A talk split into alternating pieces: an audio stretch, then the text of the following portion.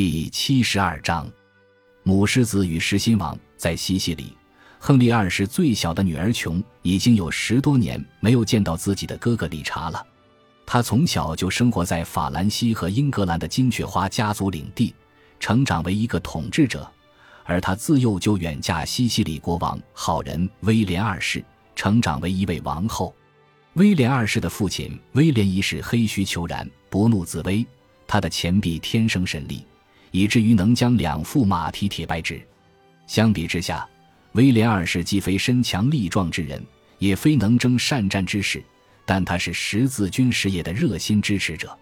在十二世纪七十年代，威廉二世派遣船队向萨拉丁在亚历山大和伊夫里奇亚的领地发动攻击。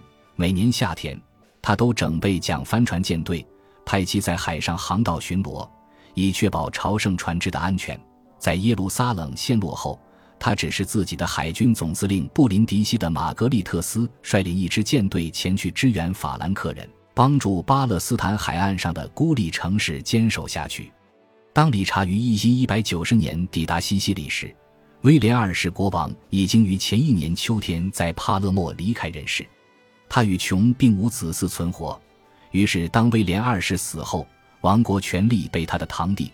罗杰二世国王的一个私生孙子坦克雷德攫取，坦克雷德被一位盎格鲁诺曼观察家颂扬为精明或富有远见，却受到意大利雄辩家埃伯利的彼得的诽谤。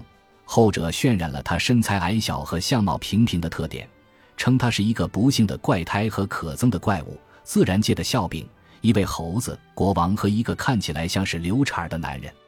当坦克雷德夺取了琼已故丈夫的王冠时，对威廉二世的遗孀做出了大不敬的举动，没收了他在蒙特圣安杰洛的领地。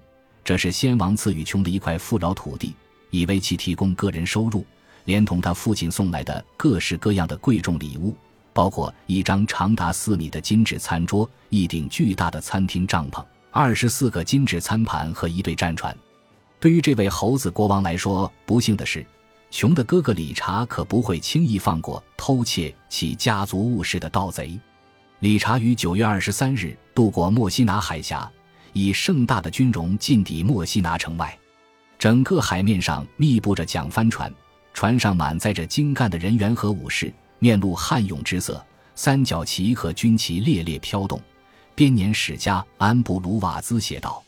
这些途经伊比利亚半岛来到西西里的十字军战士的呼吸中早已带有血腥的味道。他们在半路上帮助葡萄牙国王桑乔一世打击穆瓦希德王朝的势力，随后却洗劫了基督教城市里斯本，以所谓墨西拿的施救，讲希腊语的市民。他们对无法无天的十字军深恶痛绝。聚众闹事为借口，理查让他的军队大开杀戒。十月四日。他升起了自己的战旗，一面巨大的军旗，上面会有一条龙的图案。然后向这座城市进军，用攻城锤将城门撞成碎片，纵兵杀入街道。几个小时之内，理查的士兵就攻克了城内所有的防御工事，直逼坦克雷德的宫殿门前，把住在附近一所的法兰西国王腓力吓了一大跳。坦克雷德和腓力只能无助地看着英格兰旗帜在墨西拿的城墙上升起。而城门外的工程师开始修建一座木质堡垒，士兵们将其戏称为“施救虐打者”。面对着这样一位攻城夺寨及拿手好戏的国王及其赤裸裸的武力炫耀，坦克雷德很快就忏悔了自己的罪行。熊与他的兄长团聚，理查将他送往卡拉布里亚暂住，而他则与坦克雷德谈判，要求归还他的合法财产。最后。坦克雷德支付了五百六十七千克的黄金，作为他所掠夺的土地和财富的补偿，并被允许保留他的王位。到了圣诞节，西西里重享太平，理查可以在施救虐打者的大厅里举行庆祝宴会了。当他在西西里过冬时，一则神谕告诉他，他命中注定要打败萨拉丁，将穆斯林赶出圣地。于是他迫不及待地要进行春季航行了。理查和琼于一一九一年四月十日离开墨西拿，继续他们前往饱受摧残的天主之地的旅程。他们乘坐的是一支经过冬季休整后焕然一新的大舰队。太阳从未在如此富有的舰队上升起过。安布鲁瓦兹写道：“但并不是所有人都如此开心。十天之前，法兰西国王腓力奥古斯都怒气冲冲地离开了西西里。他本就被理查在墨西拿的专横行为扰得坐卧不安，而当他听到英格兰国王已经决定取消与他的妹妹阿历克斯的婚约时，不禁怒火更旺。这对男女本来在孩童时代就已订婚，但理查现在改变了主意。经过一番安排，计划娶伊比利亚公主纳瓦拉的贝伦加利亚为妻。这位公主是伟大的收复失地运动战士卡斯蒂利亚和莱昂国王阿方索六世的后代。贝伦加利亚由德高望重的王太后阿基坦的埃莉诺亲自送到西西里。后者对一个年轻的新娘参加十字军东征时的感受再清楚不过。在与阿历克斯撇清关系的过程中，理查提出了耸人听闻的指控。称这个女孩在由英国王室监护期间，与他的父亲亨利二世发生了性关系。除了默然接受事实和愤愤不平之外，法兰西国王再一次无能为力。但随着十字军东征战事的展开，这些风花雪月和政治侮辱的后果将变得可怕而明显。在离开西西里后，海上风暴将英格兰舰队吹散。而不久之后，琼发现自己又引发了另一场冲突。他与贝伦加利亚乘坐着一种名为“巴士”的运输船向东航行，在海上漂泊了大约两周后，他们驶进了塞浦路斯岛的莱梅索斯港，却发现那里早已战火连绵，战斗的一方是英格兰船员。英格兰的船只要么在那里停泊以获取补给品，要么在海岸附近失事。琼和贝伦加利亚对于离船登岸一事慎之又慎，因为他们唯恐自己被塞浦路斯的统治者伊萨克·科穆宁俘虏。他们的谨慎并非毫无根据。伊萨克被一位英格兰编年史家形容成一个暴君所有恶人中最坏的一个，其部中不义较之犹大，有过之而无不及。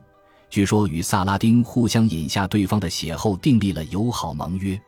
这不仅仅是一贯诋毁希腊人的拉丁作者的一家之言。在曼努埃尔·科穆宁于一千一百八十年驾崩，其十四岁的儿子阿莱克修斯二世继位后，拜占庭帝国陷入了一个多灾多难的时期，内有争权夺位、政变与反政变，外有强敌入侵，烽火从巴尔干燃到小亚细亚。伊萨克利用乱局在塞浦路斯割据自立。并开始作为独裁者统治这个岛屿，恣意的折磨和残害自己的人民，甚至连拜占庭的编年史家都谴责他的见风使舵和残忍无道，将他形容为一个暴躁易怒的无耻之徒，面目可憎，遭受天谴的色中恶鬼。每个时辰都毫无正当理由地犯下谋杀的罪行。当理查于五月六日在莱梅索斯登陆时，发现他麾下的十字军战士正与伊萨克的部队杀得难解难分，而他的妹妹核准新娘则在他们的船上瑟瑟发抖。他没有浪费时间，当即冲上海岸，开始了一场为期十五天的闪电战。岛上所有的主要城市和数座城堡均落入他的控制之下，就连伊萨克和他最宠爱的女儿也成了阶下囚。这位塞浦路斯的暴君带着银质镣铐被关进监狱，并在那里度过了余生。这场战役进行得如此顺利，以至于理查在中途还有闲暇暂停战事，与纳瓦拉的贝伦加利亚完婚。但婚礼的庆祝活动很简短。理查之所以立下参加十字军的誓言，并不是为了在色普路斯岛上操办宴会，他制定计划，将这座岛屿卖给了圣殿骑士团。然后，一九一年六月七日。英格兰国王在法马古斯塔登上一艘桨帆船，起航驶向圣地。琼和贝伦加利亚也又一次当先登上了运输船。他们此次十字军东征的第一个目标仅有三天的航程之遥。他们的目的地是正在被围攻的阿卡。